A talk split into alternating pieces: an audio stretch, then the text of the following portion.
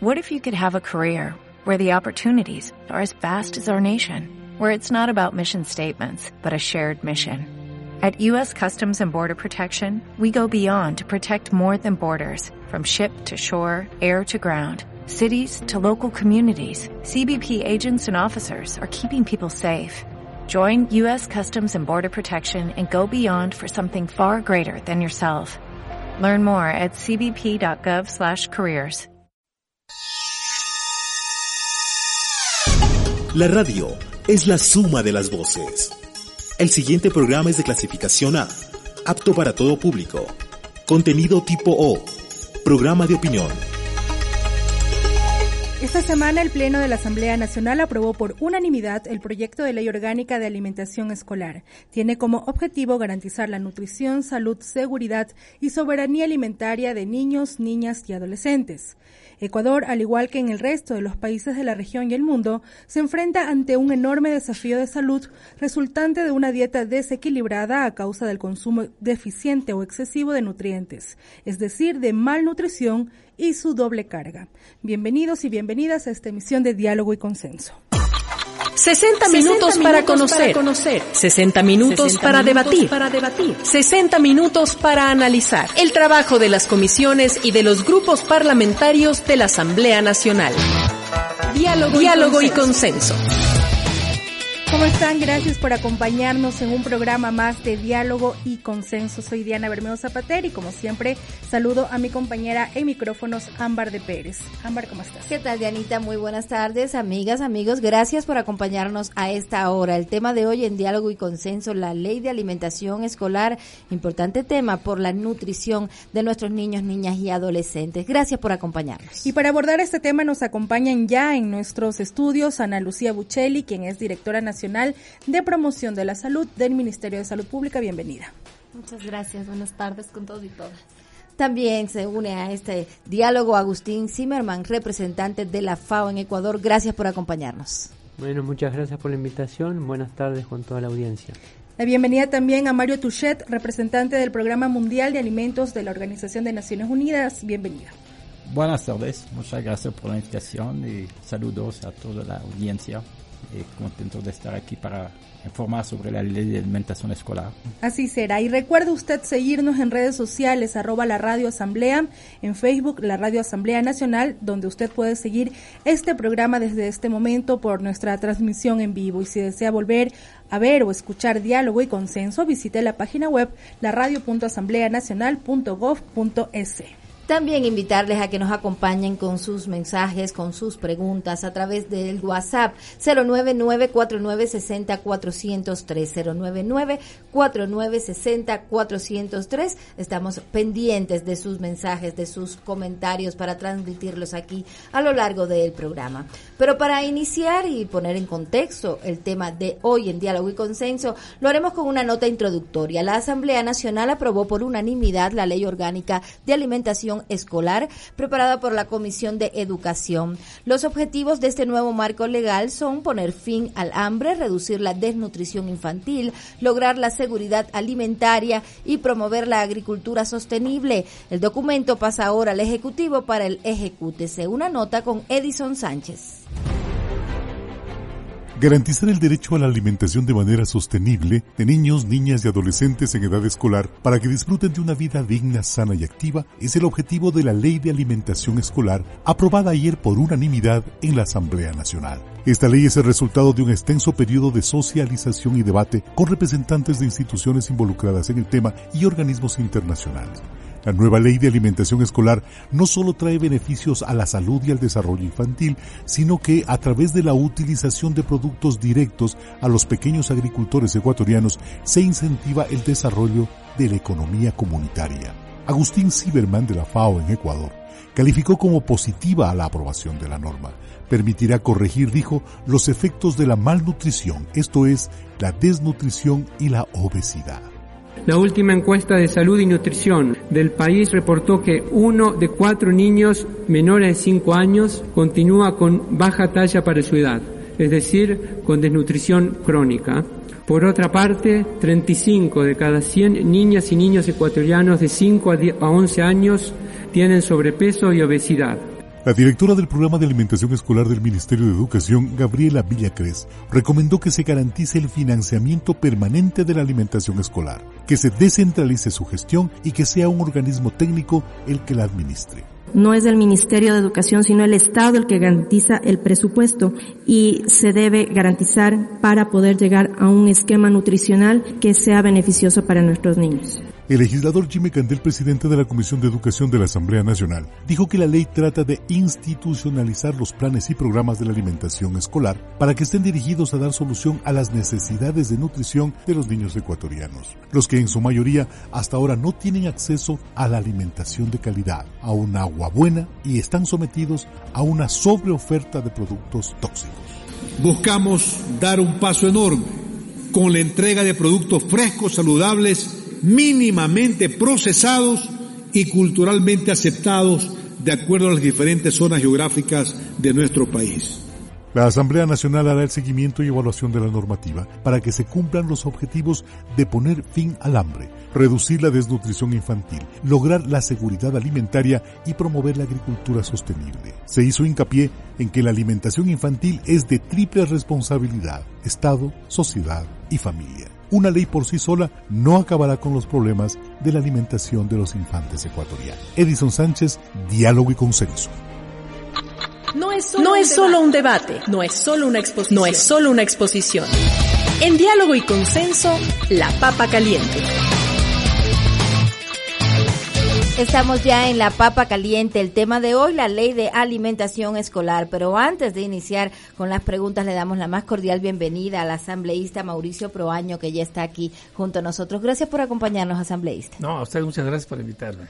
Y bueno, nos gustaría iniciar precisamente con usted. Se aprobó la ley de alimentación escolar y bueno, ¿qué se consigue con, con este documento que ya fue aprobado por la unanimidad de asambleístas, pero ahora ya está en manos o, tiene que pasar por el Ejecutivo? ¿Qué nos puede comentar al respecto? Bueno, sí, yo creo que una de las eh, pendientes que se tenía dentro de no solamente este periodo ni los periodos anteriores, sino casi toda la vida del país es, es tener una política ya estatal donde eh, la preocupación que tienen eh, tenemos que porque se cumple un derecho, un derecho a la alimentación de los niños, niñas, ya se vea reflejada en una ley. Y eso creo que no ha sido individualizado por alguien que hizo, fue organizaciones que apoyaron, organizaciones internacionales, aquí FAO, PMA, Programa Mundial de Alimentos, han apoyado muchos grupos, la Asamblea Juvenil que se formó, el Frente Juvenil contra el Hambre, y el, Frente mismo por Ecuador sin hambre. Y apoyado en esto con el Frente contra el hambre de América Latina y el Caribe que es, un grupo que está en todos los países organizado por FAO y también fue un compromiso que hicimos en el Foro Mundial de la Nutrición de sacar este año esta esta ley. Y, por eso es que fue una, una interesante y creo que el tener una ley con unanimidad le da un mayor potencia a esta propuesta, ¿no? Mayor potencia porque eh, se ve que todos los sectores, sectores de, las líneas políticas que existen en la Asamblea Nacional, estuvieron juntos y estaban de acuerdo en la ley. Entonces eso ayudará mucho en el futuro para poder también generar la política pública ya en base a esto y poder actuar de una mejor manera. Tal vez eh, eh, en esto lo que sí es importante entender es que si no trabajamos hoy en el presente con experiencias que ha habido, el futuro de nuestros niños, jóvenes y adolescentes va a tener siempre complicaciones. Si nos preocupamos ahora, creo que vamos a, ahora con esta ley, hay que seguir haciendo el seguimiento, la evaluación, porque hay fáciles parámetros de seguir. Si disminuye la desnutrición o no, si disminuye las... Ya existen ya indicadores y parámetros que podemos ir viendo y viendo el modelo que se aplique, saber cómo va funcionando hoy va a ver la medición que se puede hacer en una propuesta de ley. Gracias, asambleísta Agustín Zimmerman, representante de FAO. ¿Qué destacar del proyecto de ley aprobado por la Asamblea Nacional? Bueno, un poco continuando con lo, con lo que decía Mauricio, desde el punto de vista de FAO, lo fundamental es este enfoque de derechos. ¿no? El tener una ley básicamente implica, primero es eh, lisa y llanamente es inversión en el futuro del país, porque se trata de la nutrición de los niños y niñas y adolescentes del país. La, población objetivo son, bueno, son unos 6 millones, y 72% de esa población eh, esperamos sea alcanzado por, por esta ley de alimentación escolar. Entonces, desde el punto de vista de FAO, es, es, esto, lo que ha empujado FAO a nivel regional, a nivel mundial, es la constitución de los frentes parlamentarios contra el hambre, eh, hemos constituido un frente parlamentario a nivel regional y en los países, aquí el frente parlamentario que estuvo liderado en los últimos años por Mauricio, mm. es gran parte el motor que estuvo detrás de esta, de esta ley. Ayer Mauricio también mencionó la, la cumbre que la FAO organizó en Madrid, y América Latina es un ejemplo en eso, en la constitución de frente parlamentario, en la constitución de los, el enfoque legislativo para asegurar el derecho a la alimentación y en particular la alimentación escolar. ¿no?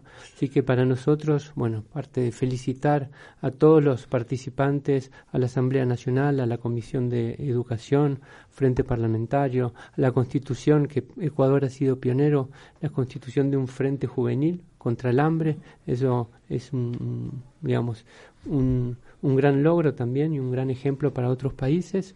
Así que desde FAO hemos estado empujando y bueno, ahora es un logro, pero lo que decíamos ahora es que hay que pasar a la implementación, ¿no? Y ahí hay que estar muy vigilantes y muy militantes para que esto, la ley tenga un recurso financiero asegurado, un recurso financiero incremental eh, y intransferible al tema de esto. Es una inversión en el futuro del país y que básicamente lo que muestra la experiencia es que no solo con el crecimiento económico, se, se, o sea, los índices de nutrición han permanecido incluso con crecimiento económico. O sea, la política pública en alimentación escolar es fundamental para disminuir los, los indicadores que hay hoy día en el Ecuador de, de nutrición, de nutrición infantil. Y justamente hacia allá eh, iba mi, mi pregunta, Mario Tuchet, representante del Programa Mundial de Alimentos de las Naciones Unidas, haciendo un poco la radiografía. ¿Cuál es la situación que tenemos que nos obliga a tomar medidas urgentes para enfrentar estos problemas de malnutrición, de obesidad en, en algunos casos? ¿Cuál es esa radiografía que usted nos puede comentar hasta ahora? Bueno, primero quería, me felicitar al señor Proaño por la, el diseño, por la planificación, por la reflexión sobre esa ley de alimentación escolar. Y felicitar también a todos los asambleístas de la Asamblea Nacional que votaron a favor de la ley de alimentación escolar. Creo que, como lo decía Mauricio, el hecho que sea por unanimidad que se adoptó la ley le da un peso aún mayor. Y representar también, creo que un compromiso con todos los, eh, los partidos políticos de apoyar esa ley de alimentación escolar. Sobre el tema de la, de la malnutrición, uh, en Ecuador, el concepto de malnutrición incluye tanto el problema de la destrucción crónica infantil, destrucción aguda, como el problema de sobrepeso y de obesidad. Por eso que se habla de malnutrición. El nivel de desnutrición crónica en Ecuador es relativamente alto. Es la segunda tasa de desnutrición crónica a nivel de toda la América Latina y el Caribe, más alta que, por ejemplo, Haití. Pero al mismo tiempo, eh, creo que ahora con los últimos datos, tal vez la persona de salud nos podrá confirmar, pero los últimos datos es alrededor de 23% de desnutrición infantil hubo para la destrucción crónica, creo que hubo una ligera eh, reducción, pero que es muy mínimo en los últimos cinco años. Y para una destrucción hasta los eh, cinco años, creo que hubo un incremento en los últimos cinco años. Pero al mismo tiempo, Ecuador hace frente a un problema de incremento de la obesidad en los niños y adolescentes. Y eso es muy preocupante porque eso va a causar daños, eh, problemas eh, de salud para, la, para el futuro. Y para nosotros, la, la, la ley de alimentación escolar, el programa de alimentación escolar puede tener un papel muy importante para enfrentar estos problemas. Sobre la desnutrición crónica infantil, hay que estar claro que eh, la desnutrición crónica se mide hasta los niños de 5 años. Después, es, no se puede medir de la misma manera. Y el daño que se eh, tiene el niño hasta los 5 años no se puede recuperar después. El daño está hecho. Y el periodo más crítico para los niños, para, el crecimiento normal, es los nueve meses de embarazo más los dos años. Es el periodo más crítico que determina un poco el futuro del niño. Entonces, la, la programa de alimentación escolar no puede realmente uh, reparar los daños a los niños de antes. Pero lo que puede hacer la alimentación escolar es muy importante, es reducir deficiencias de micronutrientes en los niños, como hierro, zinc, vitaminas. Hay estudios que demuestran que hay una relación muy directa entre niños que tienen problemas de anemia, que les falta ingesta de hierro, no van a tener el mismo rendimiento escolar, que van a faltar a escuela, van a estar eh, más ausentes, van a estar más enfermos, no van a tener la misma atención en la escuela. Eso que va a afectar su rendimiento. Pero también los niños que tienen anemia eh, no tienen la misma atención eh, en la clase. aún los adultos que tienen problemas de anemia tenemos el mismo problema de falta de atención, de, de cansancio. Entonces, problemas de alimentación escolar pueden jugar un papel muy importante para reducir esta, deficiencia de micronutrientes. Hay datos, estudios que demuestran que niños con anemia o con deficiencia de hierro pueden tener rendimientos de hasta 5 o 15% menos de rendimiento escolar. Entonces, alimentación escolar puede jugar un papel muy importante para enfrentar estos problemas. Además que la, otro problema es la obesidad. Alimentación escolar puede jugar un papel muy importante para favorecer y tener un papel de educación nutricional a los niños, para introducir o favorecer el consumo de alimentos que van a permitir una dieta más balanceada. Consumo más de, eh, de vegetales, legumbres, de frutas, que tal vez no consumen en su familia. Muchísimas gracias. Mariana Lucía Bucheli, directora nacional de promoción de la salud del Ministerio de Salud Pública. ¿Cuáles son las cifras con las que cuenta actualmente el Ecuador y que justamente dan esta radiografía de la situación de la nutrición eh, aquí en el país? ¿Qué está sucediendo? Bueno, buenas tardes. En primer lugar, creo que es bastante importante reconocer esta ley desde el marco del derecho, porque esta ley reconoce justamente el derecho humano el derecho a la salud, el derecho a la alimentación de niños, niñas y adolescentes. Y desde ese campo, tener una ley así lo que traza es tener una prioridad nacional y una sostenibilidad que va más allá de solo una política. El hacerlo ley te genera esa sostenibilidad.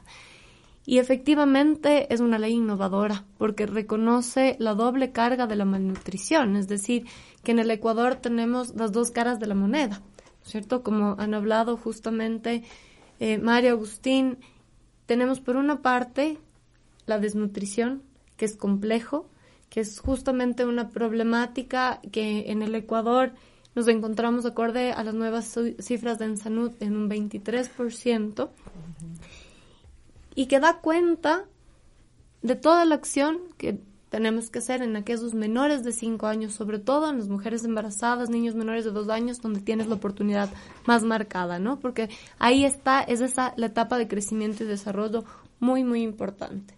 Pero también tenemos la otra cara de la moneda, que es el sobrepeso y la obesidad. Y que a nivel del mundo, la tendencia que está a la alza, el objetivo que se tiene es por lo menos mantenerla. Y entonces, acorde a los últimos datos de Ensanud en el comparativo de la encuesta Condiciones de Vida del 2014 con Ensanud 2018, a nivel nacional se ha logrado mantener esa cifra porque justamente en el 2014 fue 31.2 y en el 2018 fue 35.4, lo cual no es estadísticamente significativo. Pero el momento que ya bajamos un poco más, analizamos un poco más de esa cifra, en la parte urbana no hay mayor cambio. Esa, eso se mantiene. Sin embargo, en la parte rural duplica. El, el incremento, el sobrepeso y obesidad en la parte rural ha duplicado.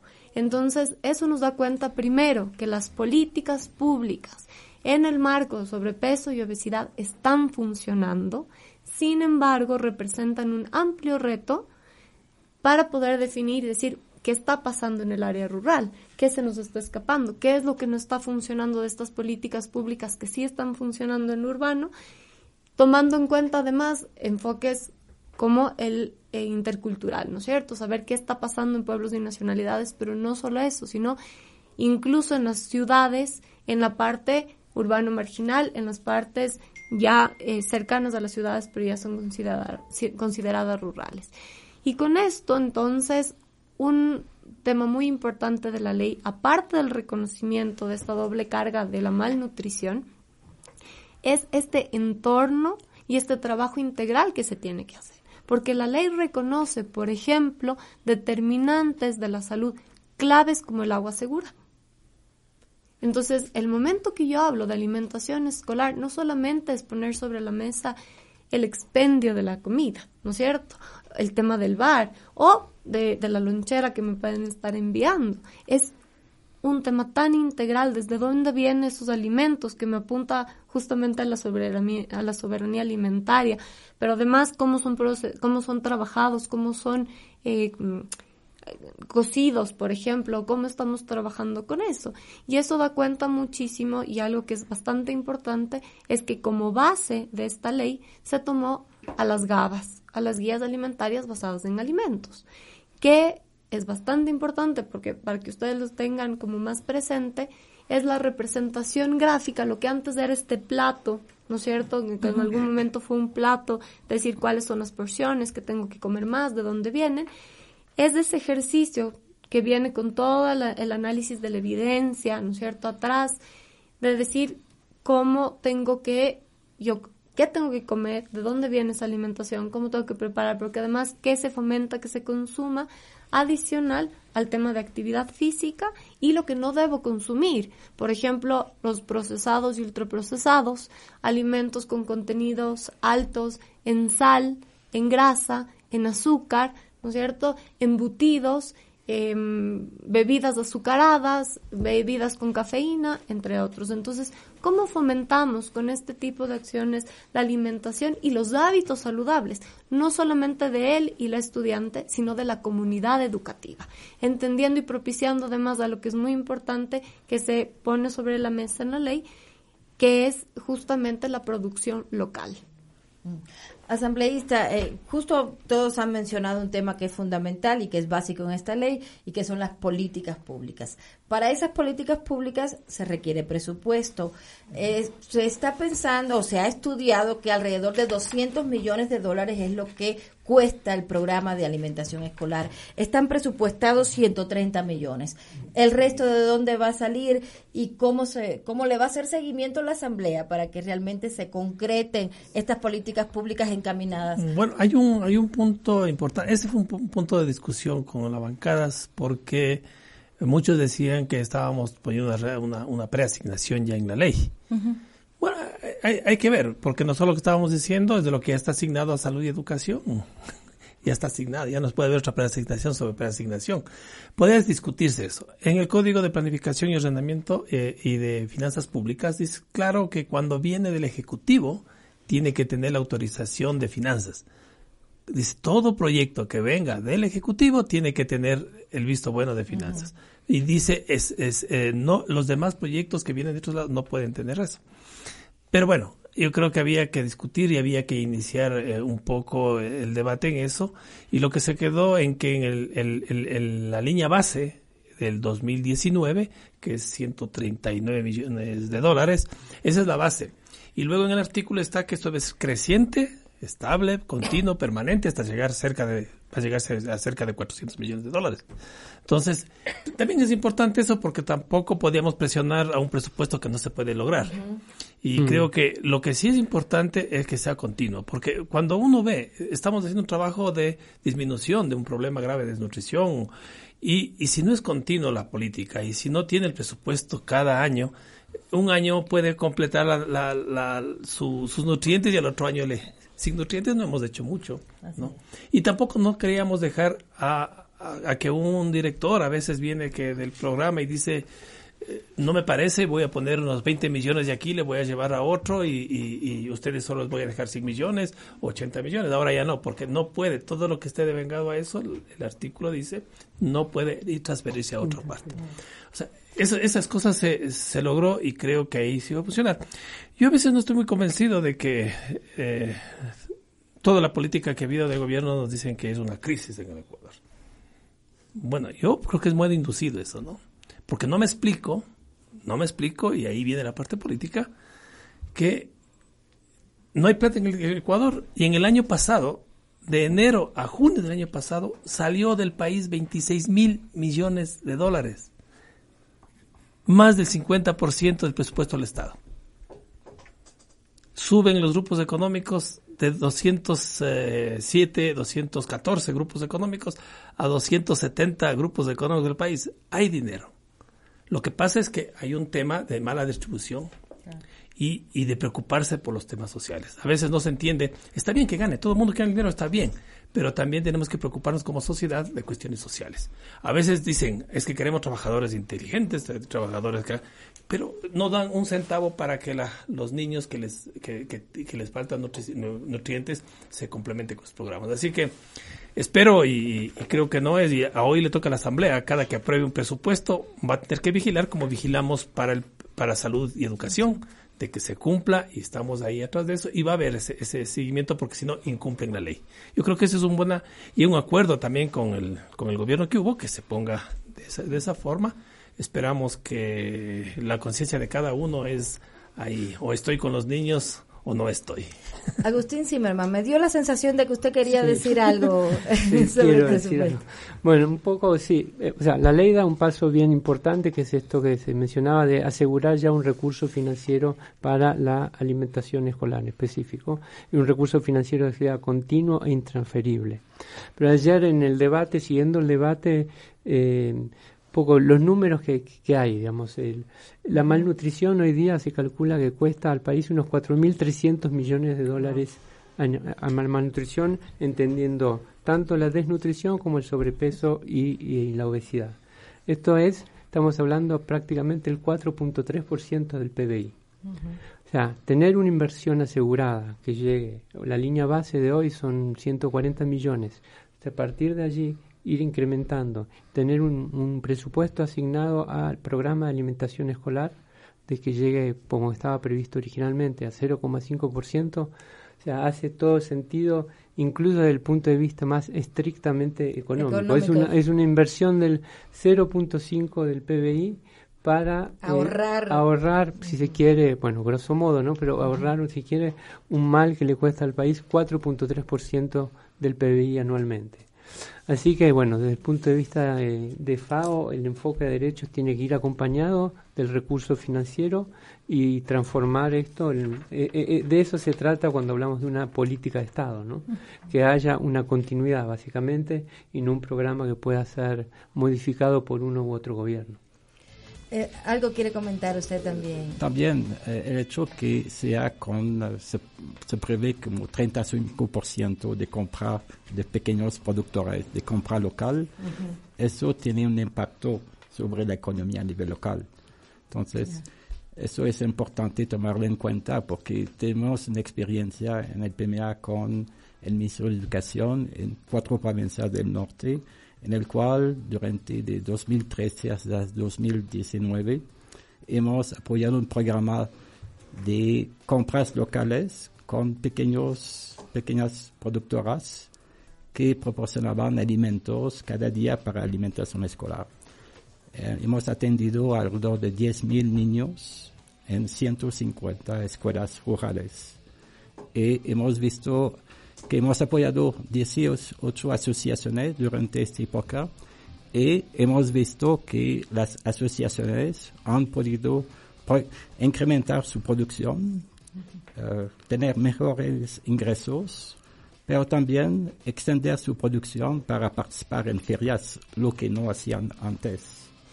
Y también hay un aspecto, podemos decir, de género también, porque la producción de hortalizas, de frutas, es más una producción en la cual las mujeres tienen una participación más importante.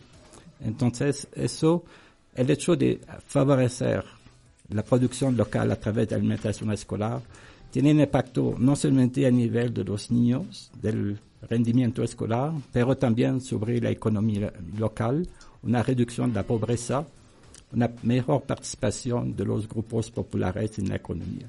Y claro, este tema es fundamental y está dentro de la ley. Lo vamos a hablar después eh, de la pausa. Nos tenemos que ir a un corte, pero lo haremos aprendiendo. Las sesiones de trabajo de los legisladores se realizan principalmente en las comisiones y el pleno, pero se puede llevar a cabo las dos al mismo tiempo. Averigüémoslo a través de nuestra serie Palabras para legislar. Palabras para legislar. Hoy presentamos No durante el Pleno. Las comisiones especializadas permanente trabajan mientras no está funcionando el Pleno. Hay una prohibición expresa por la cual, cuando se cita sesión plenaria, las comisiones no pueden cumplir sus reuniones de trabajo. Palabras para legislar. Preguntas, comentarios y aportes ahora los recibimos por WhatsApp. Escríbenos al 099-496-0403. Diálogo y consenso. Para oír, construyendo un mejor mañana. Para oír, formando parte de la historia. Para oír, sintiéndonos más integrados. Para oír.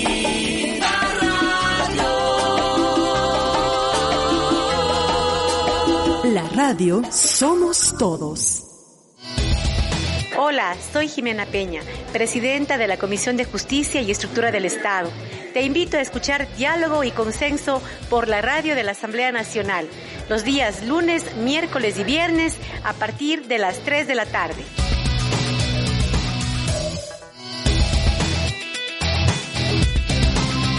Gracias por acompañarnos en Diálogo y Consenso. Hoy hablamos sobre la ley de alimentación escolar. Antes del corte estábamos abordando el tema económico, la inversión que se debe realizar y que está asegurada también por esta ley. Se hacía una reflexión acerca de este tema. Ana Lucía Buccelli, directora nacional de promoción del Ministerio de Salud, quería hacer una también intervenir, aportar a ese debate. Bueno, gracias. Sí, en el marco de los contenidos de la ley hay un tema importante a resaltar, que es justamente el rol de los gobiernos autónomos descentralizados y la potencialidad que éste tiene.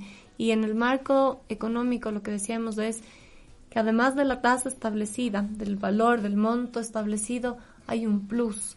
Y es la inversión que en este caso este gobierno tiene que generar para la inversión de dotación de agua segura, de todo el tema de saneamiento también. Entonces, es el tema de la desnutrición, sobre todo, es una problemática compleja, es una problemática social que tiene temas estructurales y que además justamente tiene que ser abordada desde, desde esa mirada. Entonces, existen políticas, existen, eh, por ejemplo, en el Estado eh, tenemos Misión Ternura, que es este gran paraguas que nos permite trabajar de manera intersectorial, no solamente a todas las carteras de Estado, sino a la cooperación internacional, a la sociedad civil, entre otros espacios, para apuntar al crecimiento y desarrollo de los niños, sobre todo menores de 5 años. Y desde ahí poder aportar al cumplimiento de aquellas metas que están planteadas en el Plan Nacional de Desarrollo, pero también de los objetivos de desarrollo sostenible. Gracias, Ana Lucía. Ahora vamos a escuchar las preguntas que llegan desde la ciudadanía. La alimentación de nuestras niñas y niños es un tema que genera mucho interés, por eso Amador Arias recogió algunas preguntas de la ciudadanía en las calles de Machala, capital de la provincia del Oro. Vamos a escuchar la primera inquietud. La alimentación escolar que se implementa en el Ecuador tiene parámetros de alimentación a nivel mundial si Agustín conoce No, no sé si logro entender la. Bueno, la, la, OMS, por ejemplo, tiene, recomienda que, creo que, que la alimentación escolar debería proporcionar entre creo que 30 a 35% de las necesidades de, de la energía de los niños. Y eso está en la en la ley, está el 35% creo que de, proveniente de la, de la agricultura familiar. Pero de lo que se conoce y se entrega actualmente como parte de la alimentación, ¿saben si cumple con esos parámetros? Esa es la pregunta. Actualmente yo no puedo decir, no. No, no creo que um, eh, Un, ese es el tema que por eso había que subirle a esto a una política de Estado. Porque eh, si tuviéramos el dato de un año, de otro año, de otro año, podemos decir, a veces cumplieron, a veces sí cumplieron, y va a haber parámetros también de nutrición, que eso ya vienen, son parámetros internacionales sobre necesidades de nutrientes, niños y niñas, por edad, por tamaño, por lo demás, eso, esos, esos parámetros tienen que estar estandarizados. Y creo que Ecuador sí tiene esos parámetros. El tema es que hay que buscar cómo llegar a, cumplir con esos parámetros y hacer ese tipo de cosas. Así que eh, eh, no vamos a estar fuera nosotros como, como Ecuador de los parámetros y normas internacionales sobre esta parte de salud. Vamos a estar ajustándonos. Claro que se ajusta también por situación étnicas, cuestiones sociales mismo en cada país, pero vamos, eh, tiene que ajustarse la ley exactamente a lo que dice la ciencia, que me parece a veces más que cuando dice la política. Ana Lucía tenía algo también que sumar. Sí, que mm, bueno, la implementación de la ley va a implicar un reto, eminentemente, pero también una oportunidad. Una oportunidad de, seguir trabajando como este comité, ¿cierto? Este sistema, además, de alimentación escolar y este comité que debemos dar respuesta desde las diferentes, no solamente carteras de Estado, sino instancias del Estado, para que este tipo de acciones se den, pero además el poder generar o actualizar normativas secundarias que te permitan realmente implementar esta ley. Entonces ahí, por ejemplo, una que se viene inmediatamente es la actualización del reglamento de bares escolares, que tiene es una de las políticas públicas que tiene que ha tenido impacto directo en esta tasa de obesidad y sobrepeso. Se viene todo el tema y además con los datos en salud ya tenemos la evidencia que requeríamos para actualizar el reglamento de etiquetado de alimentos, entre otras. Entonces hay normativa que permitirá tratar y por supuesto toda basada en evidencia y acorde a estos parámetros internacionales y nacionales. Agustín, algo quería también. Sí, un poco para añadir a lo que estaba diciendo Lucía, una de las cosas que se viene también es el, modelo de gestión del, del desayuno escolar, ¿no? que con esta ley se abre ahí una posibilidad para rever algunos parámetros, sobre todo el tema de la descentralización de la gestión, eso es muy importante, lo que vemos como experiencia a nivel regional, que los modelos descentralizados de gestión de, la, de los programas de, alimentación escolar, la coordinación en los diferentes eh, niveles de gobierno, el involucramiento de toda la comunidad docente, son todos factores que contribuyen a crear un ámbito de educación en, en, la alimentación y crear hábitos alimenticios saludables que evidentemente hoy en Ecuador con los índices de nutrición que hay eh, no, no, están funcionando las políticas.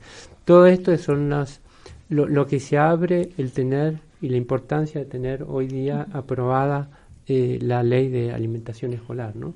Lo que sí, estar muy vigilantes y muy militantes incluso en, en, llevar adelante todos estos cambios que se van a requerir para, para que realmente la ley tenga el impacto que, todos esperamos. Antes de ir a la siguiente pregunta, Mario Tuchet también tenía algo que comentar. agregar que el hecho de dar alimentos no es solamente dar alimentos que va a resolver el problema, es un conjunto de medidas, como se dice a Lucia, la, tener acceso a agua potable en la escuela educación nutricional a los padres, educación nutricional a los niños, solamente lavarse las manos, el aspecto de higiene en la escuela, el almacenamiento de los alimentos en la escuela, la preparación de los alimentos, son todas medidas que van a permitir tener una alimentación escolar muy saludable para los niños, que van a mejorar su estado nutricional también. Vamos a escuchar la siguiente pregunta, también los invito a, prestar atención, igual viene desde la ciudadanía de Machala. ¿Qué tan nutritivo es el alimento que da el gobierno y si es balanceado para que no reciban un impacto con su alimentación en casa? Tiene relación con la anterior pregunta, además. ¿no? ¿Qué tan nutritivo es lo que actualmente se entrega a los niños en el proyecto de alimentación escolar? ¿Y cómo se complementa con la alimentación en casa? Bueno, eso ha sido un, debate desde hace un tiempo, em, puesto que lamentablemente por un tema de presupuesto y otros accionares, este ha estado limitado a la dotación de alimentos ultraprocesados. Es decir, eh, tenemos una galleta, ¿no es cierto?, que no tiene un valor nutricional muy adecuado. Eh, tenemos sí una leche que si es que es entera es adecuada, pero cuando ya tiene sabor, ya está saborizada, normalmente tiene parámetros de azúcar añadidas y eso no, no es adecuado. Pero algo que se evidencia además que está contemplado en la ley es justamente esta incorporación de alimentos frescos en las preparaciones y hacia donde apuntamos. Nunca va a tener la misma eh, importancia nutricional y aporte nutricional el, por ejemplo, dotar de una fruta que dotar de unas galletas, que son un ultraprocesado. Entonces, desde esa lógica son muchos aspectos, sin embargo, que hay que trabajar. Esto es un reto porque no solamente es una visión del Ministerio de Salud en cuanto a qué tiene que ir. Muchos años hemos generado toda esta postura del Ministerio en el marco de cuál es la alimentación saludable, cómo, cómo debe estar constituida, pero entiendo que también responde a un tema de logística, entre otras cosas. Frente a lo cual hay acciones muy particulares, como la que Mario comentaba, de estas, de estas de pequeñas experiencias que se ha tenido en lo local que te pueden y que han lo que han generado son evidencias de buenas prácticas, buenas prácticas que pueden ser adoptadas y que además hay que definir en qué marco están. No es lo mismo trabajar en una ciudad grande, ¿no es cierto?, con uh, ciertas características urbanas o meramente urbana como Esquito, bueno, con sus excepciones de urbano marginal y demás, que trabajar en el campo en zonas rurales, que tal vez unas están en la costa, en la sierra, en el oriente. Entonces hay que ver todas estas consideraciones.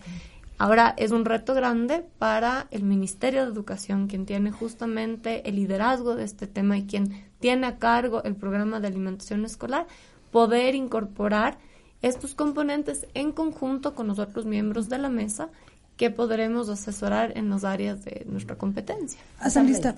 Sí, solo eh, en esto puede ser, a veces decía, puede ser que la galleta y la leche sí cubren nutrientes. ¿Ustedes analizaron, disculpe asambleísta, tal vez el valor nutricional de lo que se está entregando? Puede decir que yo no diría que puede estar mal, pero cuando uno, cuando uno piensa no como el que vende el producto, sino como la persona que consume, y nadie resiste más de ocho días la misma alimentación, nadie resiste. ¿no? Eso, eso, eh, yo siempre cuento esto porque mi, mi hermana es profesora y había que había un niño que llevaba en la mochila las leches y las recetas en la mochila, cogía de los compañeros y se ponía y le pregunta, bueno, ¿y por qué estás llevándote de todos los compañeros? Porque los demás compañeros no querían ya. O sea, no, es que a mis, mis chanchitos les encanta. Ah, por Dios. Por Dios, claro, pero, pero creo que, y también es un problema grave. Eh, yo pregunté por qué se compraba solo productos, una cuestión homogénea. Y a veces tomaban la decisión, no los profesionales que tenían que saber esto, sino era el administrativo. Decía, ¿cómo voy a hacer tantos contratos de tantos alimentos? Puedo hacer dos con una empresa grande que me entregue la leche y con otra empresa y me facilita a mí porque son dos contratos que firmo y ahora voy a firmar 500. O sea, una comodidad que no importaba si era aceptado o no por los niños y niñas en los colegios. Entonces, creo que al descentralizar le vamos a ayudar al señor que ya no haga más contratos, sino que descentralizadamente ya van a hacer los contratos ahí, ya van a buscar los alimentos y va a estar los padres de familia viendo que sea variada la comida, porque eso es la clave. Me decían que y póngase que se enfermen los niños. digo, sí, no, no creo que las madres de familia van a preparar alimentos para que les haga daño a los hijos. Pero sí se encontró de industrias que llegaron a, hacer, a, dar productos que sí enfermaron a los niños. Entonces yo creo que el tema este de, de nutriente, de, de, la, de, todo lo que tiene que darse en la contratación, la descentralización va a ayudar mucho, ¿no? Eh, yo siempre, yo, yo estudié nutrición, y, pero nutrición animal, que casi es los mismos principios que, los, que la nutrición humana. Y cuando uno se hace los análisis bromatológicos es muy claro. Pero si usted le pone la galleta que le daba, y yo le doy un cevichocho. La cevichocho Proteína, 24% proteína el chocho y más del maíz que tiene, que carbohidratos funciona muy bien la, la, el desdoblamiento de la proteína. Y, y, si le pone sus lechuguitas, le pone sus cebollas, vitamina C y tiene lo demás. Y pasó un caso, fuimos a hacer esta, la promoción de, este, de esta ley en un, en un colegio acá en, en, en, el sur de Quito. Y nadie hablaba hasta que el, el, rector estaba ahí presente, cuando un, alumno se, se, levantó la mano. Dice, pero, señor rector, dice, es que ustedes se lanzan a comprar en las tiendas de alrededor del, del colegio y no compran los alimentos de acá.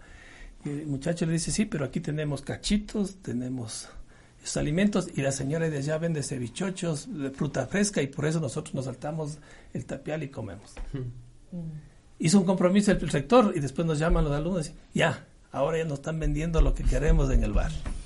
Entonces yo creo que ese tipo de cosas, y si hablamos de todo el país, eh, tenemos alimentación. Tenemos alimentación, es ahí está salud, que tiene que en esta guía, eh, como hay un, FAOPA presentó y inmediatamente tienen unos, tenían las alimentaciones que están en otros países, cómo se preparaba semanalmente y se hacen unas, unos, unos, unos horarios excelentes de esto y creo que eso va a ser un beneficio. Un niño bien comido siempre le va a dar una sonrisa. Tenemos otra pregunta de la ciudadanía. Pero antes quería complementar algo. Sí, algo, aquí un aspecto muy, muy potente en la alimentación escolar en estos eh, programas es básicamente la consolidación de hábitos alimenticios y cómo desde la escuela se traslada también incluso, va el camino inverso, ¿no? De la escuela hacia la familia, ¿no? Entonces, evidentemente repartir una, una galleta no consolida hábitos alimenticios digamos, saludables que los niños pueden aprender a comer variado y llevar a las familias. O sea, que eso es una, digamos, por eso hay que, hay que ser... Hay que aprender en la casa también a comer Y en el colegio. Vamos a escuchar la, la tercera y última pregunta, de ahí damos el paso correspondiente. Escuchemos antes. ¿Se podría implementar la agricultura local para combatir la malnutrición de los infantos escolares. A Mario le vamos, eh, si se podría eh, promover la agricultura local para la alimentación de los infantes. Sí, sí. sí, por supuesto. Que en base a como nuestra experiencia en las provincias del norte, había una los niños querían comer, les encantaba comer los productos locales, pero también había un vínculo muy fuerte con los productores. Ellos tenían niños en estas escuelas y era un compromiso para ellos de entregar alimentos para la alimentación escolar cada lunes de mañana. Mm. Había una participación, un apoyo de, del GAD de Imbabura que eh, proporcionaba una nutricionista que apoyaba las escuelas a hacer el menú cada semana. El miércoles se hacía el menú por la semana siguiente y se entregaba el menú a las asociaciones para que ellos puedan entregar todos los alimentos necesarios para el menú el lunes de mañana. Y las 150 escuelas recibían los alimentos para la semana. Y nunca hubo problemas de niño enfermo en estas escuelas. Había los padres que preparaban la, comida, tenían compromiso de preparar alimentos sanos y con alto nivel de higiene en la alimentación. Entonces, creo que es una, la alimentación escolar, este proyecto, es una buena oportunidad para fomentar la agricultura familiar y tener un impacto muy positivo a nivel local. Ana Lucía también quería decir algo. Sí, un poco, además de en, el marco de lo que decían tanto Agustín como, como Mario, una de las cosas que también es importante es rescatar la cultura alimentaria. Y desde ahí lo que tenemos que ver es, efectivamente, los hábitos saludables muchas veces vienen desde la escuela hasta la casa pero también cómo vamos fomentando en casa. Si yo genero todo un proceso de bares, por ejemplo, con eh, responsabilidad nutricional y que además tienen que seguir ciertos parámetros, pero desde casa mando ultraprocesados, que el cachito, que la papa, qué sé yo, es más complejo. Y además cómo yo voy recuperando esa cultura alimentaria en casa, no solamente desde la compra de productores locales, sino desde empezar a preparar de manera conjunta nuevamente la comida en casa. Muchas veces hemos encontrado estas otras opciones eh, que sí, es, es un reto, porque cuando tenemos los tiempos limitados y además los guaguas que tenemos que llegar y ver deberes o lo que sea, se vuelve más complejo, pero también se puede volver ese tiempo en familia que es importante potenciar y además el poder efectivamente consumir alimentos frescos, alimentos que yo pueda decir, ok, ¿qué preparo? ¿Cómo está? ¿Cómo lo hacemos conjuntamente? Mientras el uno pone la mesa, el otro está haciendo, qué sé yo, la ensalada, el otro la carne. El poder trabajar de manera conjunta es bastante importante y eso también es parte de la cultura Pero alimentaria. eso cómo puede suceder en familias que están dentro de, de los sectores más pobres del país, donde sus padres pasan todo el día fuera de casa. O sea, vienen también otras cosas. ¿O qué pasa también cuando la cultura de la familia es la montaña, el chimborazo de arroz? Que también pasa en, en, muchas familias. Entonces, ahí cómo vamos cambiando ese chip. Perdón, el asambleísta Proaño quería sí, decir. Yo creo que esa es una parte que, que está en la ley. Eh, a veces podemos decir que la familia, la familia puede influencia mucho en ese tema, uh -huh. pero no ha habido a quien le influencia a la familia. Y uh -huh. creo que el, el, el, el, actor principal para influenciar en la, en la, familia va a ser el niño. Uh -huh. Si el niño aprende a nutrirse en la escuela, que hay ensaladas, que esto funciona, y, y, va a la casa y exige también esos alimentos, ¿no? Le digo por mi persona, a mí, mi mami no le gustaban las ensaladas, ¿no? Entonces no comíamos ensaladas. Entonces cuando después sí comenzamos a, a, a presionar eso, le tocó poner las ensaladas en... Sí, yo creo que esa es una de las cosas importantísimas. Eh, y estaba demostrado claramente en el último informe del Banco Mundial, apuntando alto, es clarito, la gente cree que es muy lógico el mundo y el mundo no es tan lógico. Y decían, bueno, le aumentamos el ingreso, aumenta su dinero, compran y comen mejor, se quita la, la desnutrición. ¿Qué pasó? En el periodo anterior bajó la pobreza, bajó desigualdades y no se bajó los porcentajes de desnutrición. ¿Por qué? Porque quién sabe, tuvieron más dinero y compraron más ultraprocesados. Fueron a las pizzas, fueron a lo demás. Entonces tiene que haber ese, ese complemento. Yo creo que el niño eh, ahora va a ser el actor principal que al tener alimentos frescos, alimentos nutritivos y una enseñanza y una educación en nutrición va a presionar a nivel de hogares para que hagan ese cambio de, de hábitos que se tienen. Mario Tuchet bueno, también quería, tenía algo que decir. Quería solamente compartir una experiencia que yo visité las escuelas beneficiarias de nuestro programa y una profesora me decía que uh, habían introducido, por ejemplo, el brócoli en la, la dieta y los niños pedían de comer brócoli a los padres. Entonces habían enseñado a la introducción de un nuevo alimento a través de la alimentación escolar y los niños pedían eso a los padres en la familia. Uh -huh. Pero también yo vi en estas escuelas a nivel rural que la alimentación escolar, lo que comen en la escuela, es la principal tiempo de comida de los niños. Porque como usted decía, los padres trabajan en el campo y cuando los niños regresan a, a su casa, no hay nadie los padres están en el campo o afuera de la casa. Y los niños, la principal comida que van a comer durante todo el día era la alimentación escolar. Y en casos extremos es la única, cuando son muy pobres las familias. Es por eso que es muy clave tener una dieta muy balanceada a nivel de alimentación escolar. Nos separan cuatro minutos del fin del programa, eso significa que cada uno tiene un minuto por, para hacer su intervención final, reflexiones o algunas, eh, lo último que quisieran acotar sobre este tema. Comenzamos con Ana Lucía Buccelli del Ministerio de Salud Pública. Bueno, creo que eh, el reto más grande, aparte de la implementación de la política, es su monitoreo. Es uno de los temas que tal vez más falla en el marco de la política, de la normativa, monitorea que efectivamente se cumpla y eso es un compromiso desde todos los espacios. Y efectivamente, en el marco de, de la ley, no estamos hablando solamente de él o la estudiante, sino de la comunidad educativa. Y eso implica los padres, madres, cuidadores primarios, docentes, eh, también el, el, cuerpo administrativo que está muchas veces en la escuela y desde ahí lo que se busca propiciar son estos hábitos saludables de manera integral. La, la, recuperación de la cultura alimentaria, sí, pero también un tema que nos ha topado mucho que es la actividad física y que además está como parte del pensum el poder tener. Entonces, es un reto grande, el reto viene desde todos los espacios, es un ejercicio de corresponsabilidad, porque además, como marcaba al inicio, esto es un derecho, derecho para niños, niñas, adolescentes, para su alimentación, pero también un derecho a la salud. Y desde ahí todos como miembros del Estado, no solamente el gobierno, tenemos ese rol para que pueda asegurarse y garantizarse sobre todo ese derecho. Claro que sí, eso de la actividad física nos faltó comentar más en este programa, pero es el complemento perfecto para la buena alimentación. Su reflexión final, Agustín Zimmerman. Mi reflexión final básicamente es que la ley de alimentación escolar es lisa y llanamente inversión en el futuro del Ecuador y de allí la importancia de insistir en eh, asegurar los recursos presupuestarios para que a partir de la línea base que tenemos ahora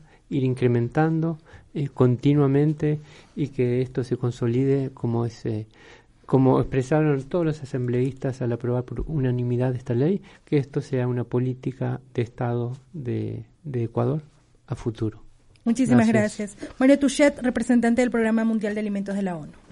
Bueno, creo que Uh, como decía Lucía, es un reto muy importante, pero creo que hay muchos elementos en la ley que van a permitir una implementación adecuada y uh, eficiente de la alimentación escolar, pero que es un reto a ni varios niveles, porque es una coordinación entre varios sectores, no solamente educación que tiene que trabajar en eso, pero hacer cultura, uh, salud, los GAD, la, el todo la, la, adaptación del contexto de hacer las compras también. Uh, los padres de familia que tienen que tener un compromiso y también lo del presupuesto, el Ministerio de Finanzas que tienen que entender la prioridad de la alimentación escolar para el futuro del país. Vamos a tener que hacer otro programa porque el tiempo se nos fue muy rápido. Asambleísta, su reflexión final. Bueno, sí, eh, como dije nuevamente, agradecerles a todas las instituciones, Ministerio de Educación, Salud, organizaciones internacionales, todo el mundo apoyó. Y sí me faltó eh, agradecer a, a, la red de la, Asamblea, que tenemos un programa eh, todos los miércoles y que hemos estado tomando este tema y empujando. Y, y quería hacerles una propuesta. Esto necesita implementarse, esto se necesita información, eso se necesita difundir experiencias, eso se necesita eh, eh explicar a la gente cómo va a ir actualizando, si en el momento de se apruebe la ley, cómo se va a ir implementando. Yo pensaría que ya en ese espacio que se tiene aquí en la Asamblea, poder eh, trabajar en temas de implementación y dar las experiencias a nivel a nivel que podemos como asamblea seguir este seguimiento a la ley a la implementación dando aquí opiniones dando ideas eh, invitando a gente que conoce temas específicos para poder dar información a la gente que va a hacer la política que haga de una forma científica de una forma con conciencia social y con este cariño que le tenemos al país. Este país que yo siempre digo y puede molestar, pero es el mejor país del mundo. ¿no? Aquí nos falta organizarnos un poco más y ponernos del hombro, no la pierna que ponen otros, y podemos sacar el país adelante. Y claro que sí, la radio de la Asamblea dando los espacios para que se comunique, se sepa qué se está haciendo y qué se tiene que hacer para un tema tan importante como es la alimentación. La cuñita completa, miércoles a las 2 de la tarde, el programa La Pamba Mesa. la Pamba Mesa, cierto, es miércoles 2 de la tarde. Y bueno, aquí llegamos al final de Diálogo y Consenso, agradeciéndoles siempre por acompañar, acompañarnos. Estuvieron con nosotros Ana Lucía Buccelli, directora nacional de promoción de salud del Ministerio de Salud, Mauricio Proaño, asambleísta, Agustín Zimmerman, representante de la FAO y Mario Tuchet, representante del Programa Mundial de Alimentos de las Naciones Unidas. Gracias por habernos acompañado. Un buen fin de semana. Concluyen los 60 minutos de análisis, debate e información. Gracias por acompañarnos en Diálogo y Consenso.